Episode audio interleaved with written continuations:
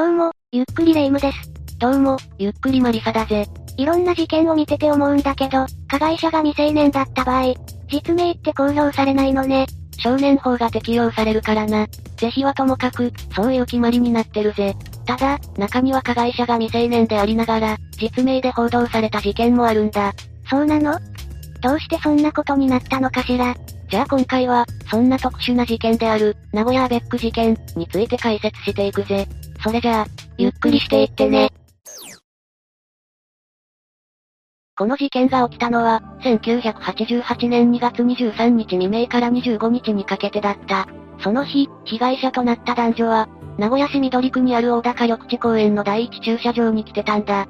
その二人はカップルだったの？ああ。事件名のアベックっていうのはカップルのことだ。最近じゃあんまり聞かなくなった言い回しだけどな。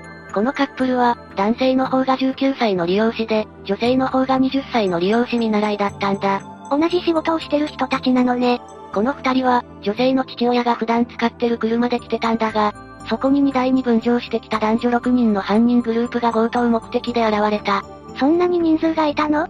この犯人たちは普段から強盗などを行ってたグループで、この時も木刀や鉄パイプなどで武装してたんだ。事件当日も名古屋市港区の近所不当付近で2台の車を襲って、計8万6千円余りを強奪したぜ。それにより調子づいてた彼らによって、フロントガラスは破壊され、男性は車外に引きずり出されてリンチを受けた。以前からやってるっていうのもあって、手慣れてる印象を受けるわね。一方、女性も車外へと引きずり出されて同様に暴行を受けた。それだけでなく、強姦された上にタバコの火を押し付けられ、陰部にはシンナーをかけられ、ライターで髪を燃やされたんだ。ただの強盗目的にしては妙じゃない？金品を盗むだけなら、そこまでする必要性がないわ。犯人が考えることなんてわからないが、そういった行動をとってたこともあってか夜が明けてしまい、被害者男女に警察に行かれるかもしれないと考えて、二人を自分たちの車に連れ込んで拉致したんだ。計画性があるのかないのかわからないわね。犯人グループは名古屋市内にあるホテルに二人を連れて行くと、そこで再び女性を強姦し、被害者二人をどうするか話し合ったらしい。当初は男性を殺害し、女性は売り飛ばすと考えたらしいが、その当てがないため結局二人とも殺害するという発想に至ったそうだ。当てもないのにそういう発想が出るあたり、まともじゃないんでしょうね。こうして男女を殺害することを決めた犯人グループは二人に目隠しをし、車に乗せて一軍長久手町の坊塚公園墓地へと向かった。この時二人は、逃がしてやる、と言って、二人を連れ出したんだ。まあそもそも、こんなことをする人間が逃がすわけがないわよね。墓地へと到着すると男性だけ車から降ろし、手首を拘束して口を塞いだ状態で、ビニールロープを首に巻きつけて、左右から綱引きみたいにして締め上げて殺害したんだ。この時、犯人グループは男性にわざと、苦しいか、と聞き、20分もかけて締めたんだ。初めての殺人にしては妙に手慣れてるし、悪質だわ。まあこれまで解説してきた事件の中にも、初犯なのに残忍な殺害方法だった犯人はいたよな。そうして殺害された男性はトランクに乗せられ、車は再び出発した。この時女性は異変を感じて、男性の身を案じて犯人たちに質問したが、男性同様に口を封じられてしまった。男性の遺体も乗せたってことは、どこかにまとめて遺棄するつもりなのね。一旦犯人グループの一人のアパートに移動すると、女性を殺害するまでの時間を過ごす際、再度にわたって女性を強姦した。その後、三重県阿山郡の山中に移動すると女性に目隠しをし、犯人グループの男たちは遺体を埋めるための穴を掘った。名古屋じゃなくて三重の方まで行って遺棄しようとしたのね。その間、犯人グループの女から、最後に何かしてほしいことはないか？と問いかけられた女性は、彼が殺されたの分かってるから彼の顔が見たい。彼と一緒に埋めて、と答えたそうだ。その要望は通ったの？ああ。男性の遺体を見て涙を流した女性を、犯人グループは笑っていたそうだ。その後、パンツだけの状態にさせられた女性は再び目隠しをされ、穴のそばの地面に座るよう命じられた。それを受けて女性は両膝を抱え込むようにして、地面に腰を下ろしたらしい。殺害方法は何だったの？男性と同じビニールロープを使ったものだった。犯人グループはその手法を、綱引き、と称し、30分以上もかけて女性を考察した。そうして殺害された二人は、抱き合うような形で穴の中に埋められ遺棄された。あまりにも残虐だわ。でも証拠が残ってないと、逮捕するのも難しいんじゃないの？確かに犯人グループは被害者の衣服を回収してるし、遺体も遺棄されてしまった。ただ、どうやら目撃者がいたらしく、その目撃証言によって、犯人グループは27日に逮捕されたんだ。そういえばこの犯人たちは普段から強盗をしてたみたいだし、もしかするとある程度目をつけられてたのかもしれないわね。こうして逮捕された犯人グループだったが、彼らが行った犯行はあまりにも残虐非道であり、社会的影響も大きかったこともあってか、未成年でありながら実名が報道されることになった。正直未成年だから実名を隠すのはどうなのかっていうのはあるけど、確かに少年法があるのに実名が出たっていうのは珍しいわね。これによって報道された彼らの指名は、小島茂雄、徳丸信久、高橋健一、近藤博之、龍造寺理恵、筒井義恵。彼らのうち一人は20歳を迎えてたが、他のメンバーは全員未成年だったぜ。未成年の犯罪はいろいろあるだろうけど、ここまで残虐なものはなかったでしょうし、実名が報道されたっていうのは衝撃も大きかったでしょうね。ああ。彼らの犯行の残虐さから、実名報道されて当たり前だ、とする人もいれば、それに反対する人もいた。これに関してはここの意見があるし、キリがないからこれ以上は触れないでおくぜ。まあ、残虐じゃなければ実名を隠してもいいのかっていう話にもなっちゃうしね。それとこの事件は、漫画作品である、善悪のクズ、や、闇金牛島くん、の元になったとも言われてるんだ。それだけでなく、山田孝之主演の映画、凶悪、も、この事件をモデルにして作られたそうだ。犯人直撃、1988名古屋アベック殺人、少年少女たちのそれから、っていう本も出版されてるぜ。漫画は私も聞いたことがあるわ。この事件が関わってるとは思わなかったけど。ここからは犯人グループに下された判決について話していこう。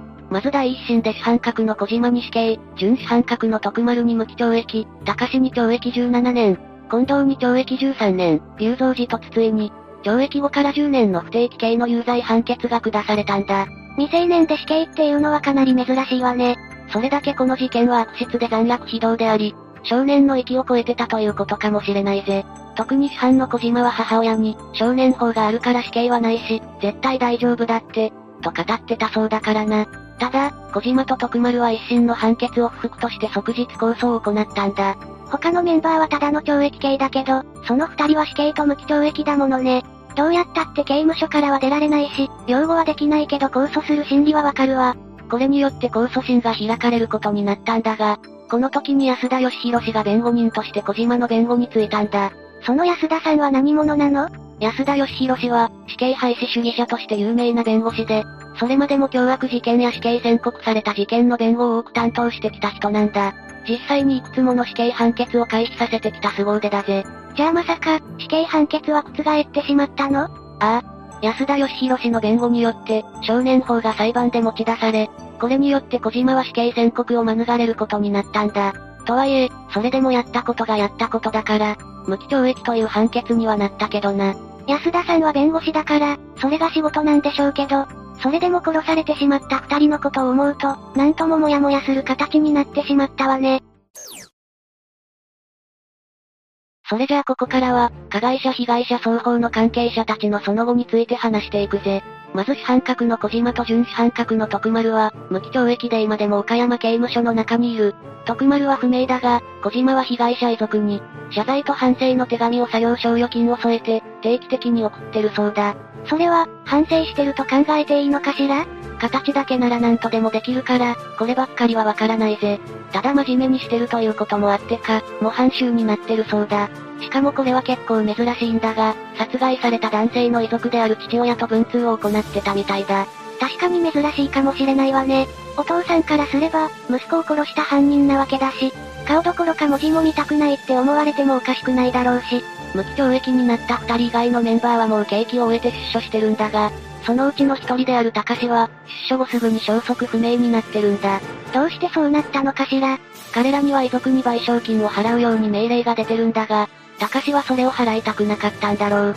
実際高志は、本来支払わなければならない賠償金を払ってないみたいだからな。反省なんてしてないって感じね。高志だけでなく、近藤の方も同じように、遺族への賠償金を払わずに逃げ続けてるそうだ。特に近藤は本当に一切払ってないらしく、今ではどこかで重傷を隠したまま、結婚までして、普通に生活してるみたいだぜ。でも当時、彼らは未成年だったのよね一人だけ20歳の犯人もいたけど、彼らの家族から支払われたりはなかったの？それが高志と近藤の両親は、二人の後半にも、一切顔を出さなかったらしいんだ。単に絶縁をしたのか、それとも彼らと同じように賠償金を払いたくないから、無関係を決め込んだのか、その理由はわからないけどな。まあ事件を起こした本人ではないから、そこは何とも言えないわね。そういえば他の二人はどうなったの？雄三寺と筒井もまた消息不明になっている。一応その後の消息らしき情報はあったんだが、情報源が不明だから今回は触れないでおくぜ。ただ共通してるのは、どちらも賠償金を全額支払ってないっていう点だ。結局のところ、ちゃんと賠償金を払い続けてるのが確認されてるのは、主犯格の小島だけってことになる。結局他のメンバーは、懲役刑を受けても、何も変わらなかったわけね。ただ、昔放送されてた、暴露ナイト、っていう番組で、ジャーナリストの中尾浩二氏が犯人の一人に取材してるんだ。この人物は名前を伏せられてたんだが、性別は男とだけ明かされてた。一人は行方が分かってたのかしら？そこでの取材によると、犯人本人はまるで正気が感じられなかったとされてて、反省はしているのか？更生したのか？と聞かれても、覚えてないんです、という回答が返ってきたらしいんだ。ここに来て、まだしらばっくれてるのかしら？実際のところどうなのかは不明なんだが、中尾氏によるとこれは犯罪心理の一つである、血の酩酊が原因かもしれないらしい。これはドイツの精神医学会が名付けた現象で、誰かを傷つけて本物の血を見てしまうと、リミッターが外れて興奮に酔い、さらなる興奮を求めて、連続殺人などを行ってしまう現象なんだそうだ。つまりその犯人は、犯行時に血を見たことでその状態になってて、一種の興奮状態だったからはっきりと覚えてないってこと？もちろん適当にしらばっくれてるのかもしれないが、そういった現象はあるみたいだから、可能性としてはあり得ると思うぜ。形はどうあれ、とことん他人事なのが嫌な感じだわ。ここからは、被害者遺族にも少し触れていくぜ。まず被害者男性の父親は家庭が崩壊し、事件によって追い詰められた末、1993年に急死してしまったそうだ。小島と文通をしてたお父さんよね。息子さんを亡くしたわけだし、精神的に弱ってしまったのね。次に被害者女性の家族だが、父親は他の子供たち一家と暮らしてるらしい。ただ、母親は事件から9年後の1997年11月に、59歳の若さで亡くなられたそうだ。